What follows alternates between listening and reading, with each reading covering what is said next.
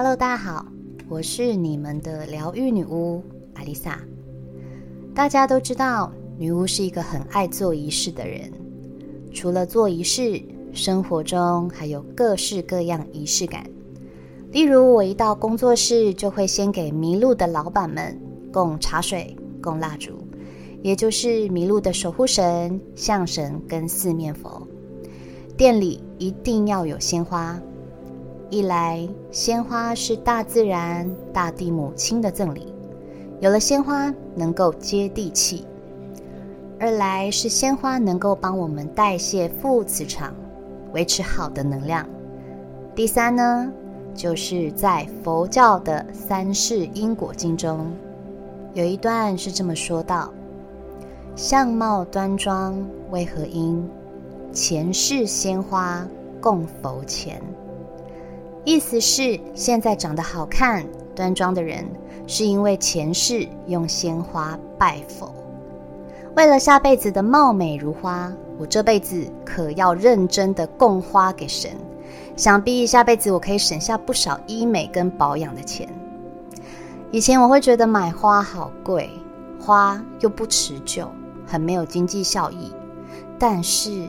一旦养成这个习惯，我就再也回不去店里没有鲜花的日子了。再来呢，我会打开精油香氛机，依照当天的心情挑选精油，让整个室内空间都充满疗愈的精油气味。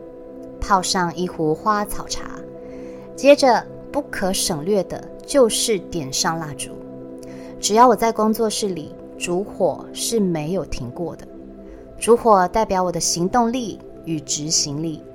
我的工作需要很多想法跟创意，所以一天没有点蜡烛，我就觉得那一天的脑袋根本就转不动。在新月满月的时候，一定会做仪式，连接女神与内在神。这是一个月里最基本我会做的两次仪式。仪式不单单只是仪式。这也代表我对自己人生的坚持与原则。对我来说，仪式就是一个把将就变成讲究的过程。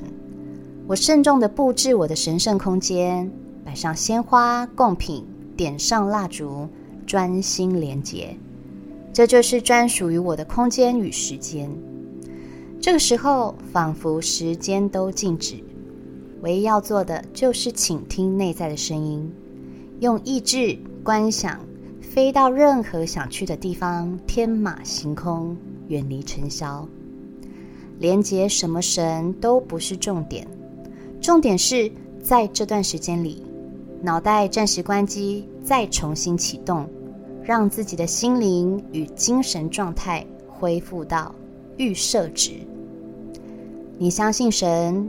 神就存在，你不相信神，就相信自己。而仪式就是一个让你连接自我的媒介，放大你的感官，创造生活中的小火花，找回对生活的期待，让心灵更富足。仪式感其实一直长期以来都存在在我们的生活之中。中秋节烤肉是仪式感。为的不是吃肉，为的是与家人朋友相聚的时光。情人节是仪式感，为的不是两个人吃顿大餐，而是想借机表示对彼此的重视，经营维系感情。端午节立蛋是仪式感，为的不是看立蛋有多神奇。为的是与儿女之间创造更多美好的人生体验，维持更紧密的连接。清明节是仪式感，为的不是按照惯例焚香扫墓祭祖，而是要提醒你不要忘本，不要断了根。这些都是仪式感。因此，现在你可以知道，仪式感不是只有表面做做样子。在背后有许多更深的含义，而这些含义也代表你如何看待你的人生。除了这些节日的仪式感之外，其实，在你的生活中，也有许多你自己每天都在做却不自知的仪式感。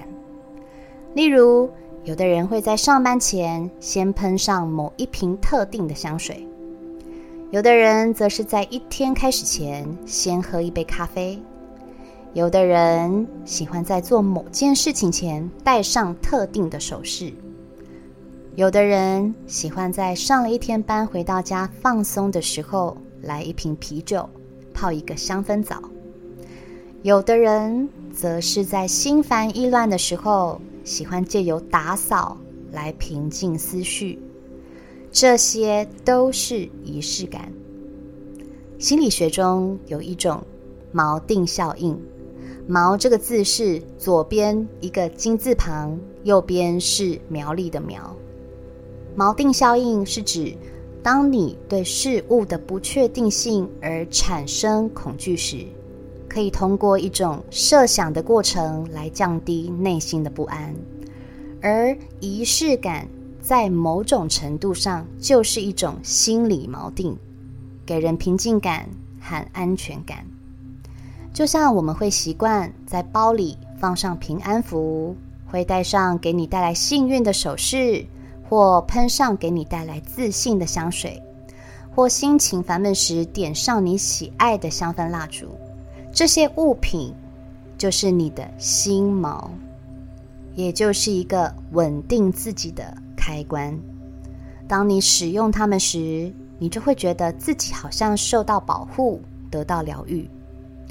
当你忽然有一天没有做这些事情，或忘记带它们出门，心里反而会觉得不安心，觉得事情没有预料中的顺利。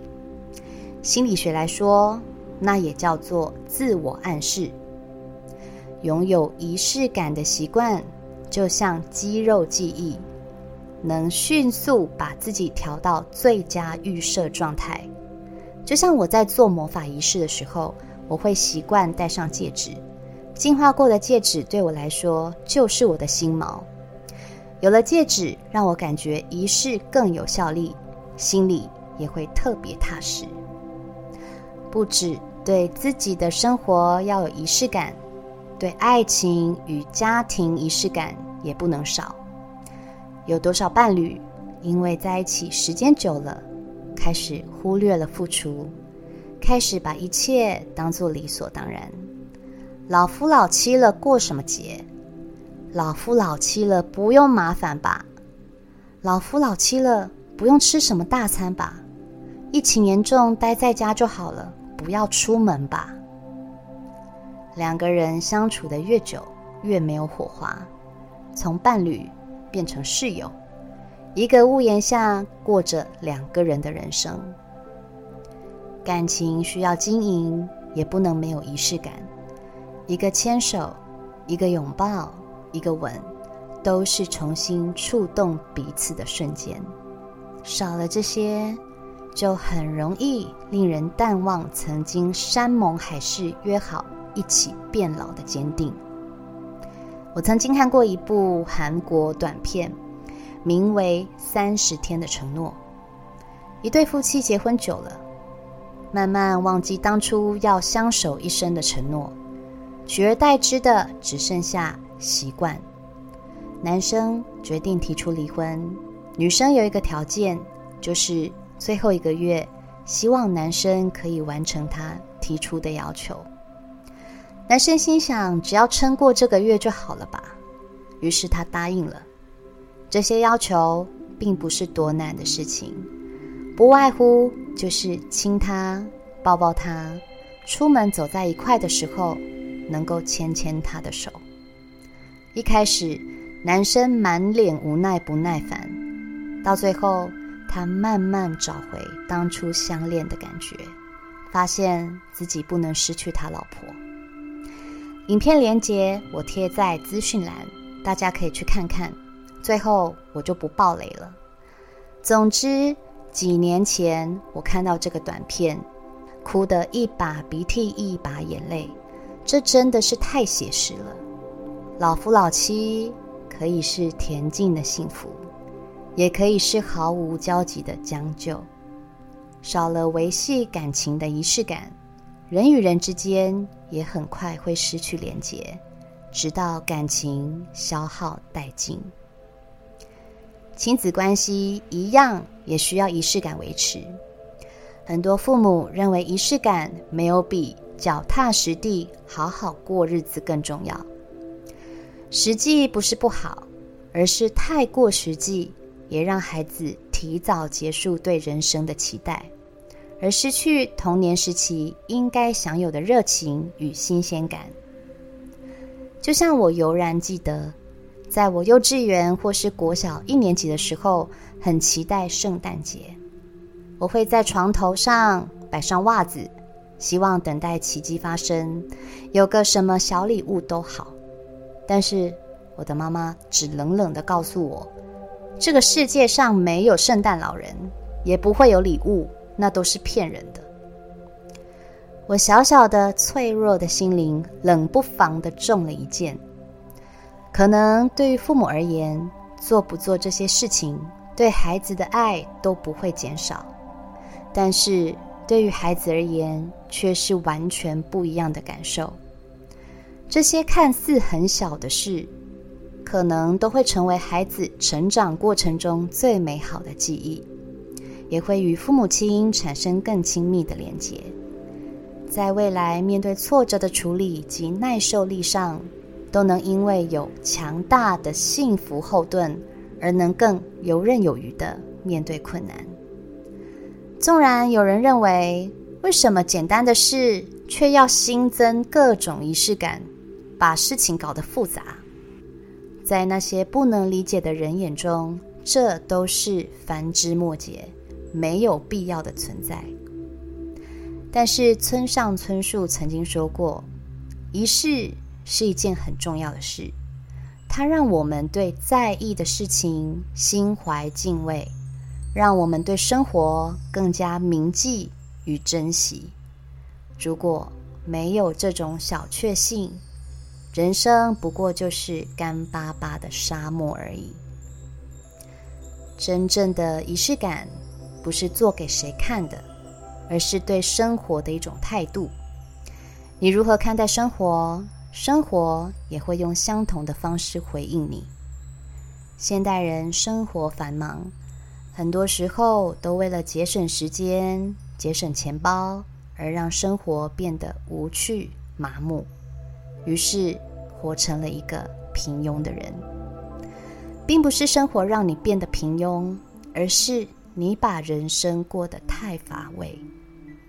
仪式感无关是否有高级的物质或华丽的背景，它就藏在平凡又琐碎的日子里。只要花点心思，让生活慢一些，多一份庄重，多一些变化与热情，都会让日常生活增加不同新的体验。创造自己的仪式感，你会发现，只要生活模式一旦改变。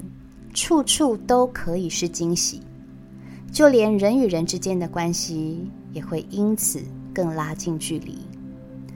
固定的跟好友吃顿饭，为你爱的人安排一趟旅行，用心准备一道摆盘精致的晚餐，即使一个人也不寂寞。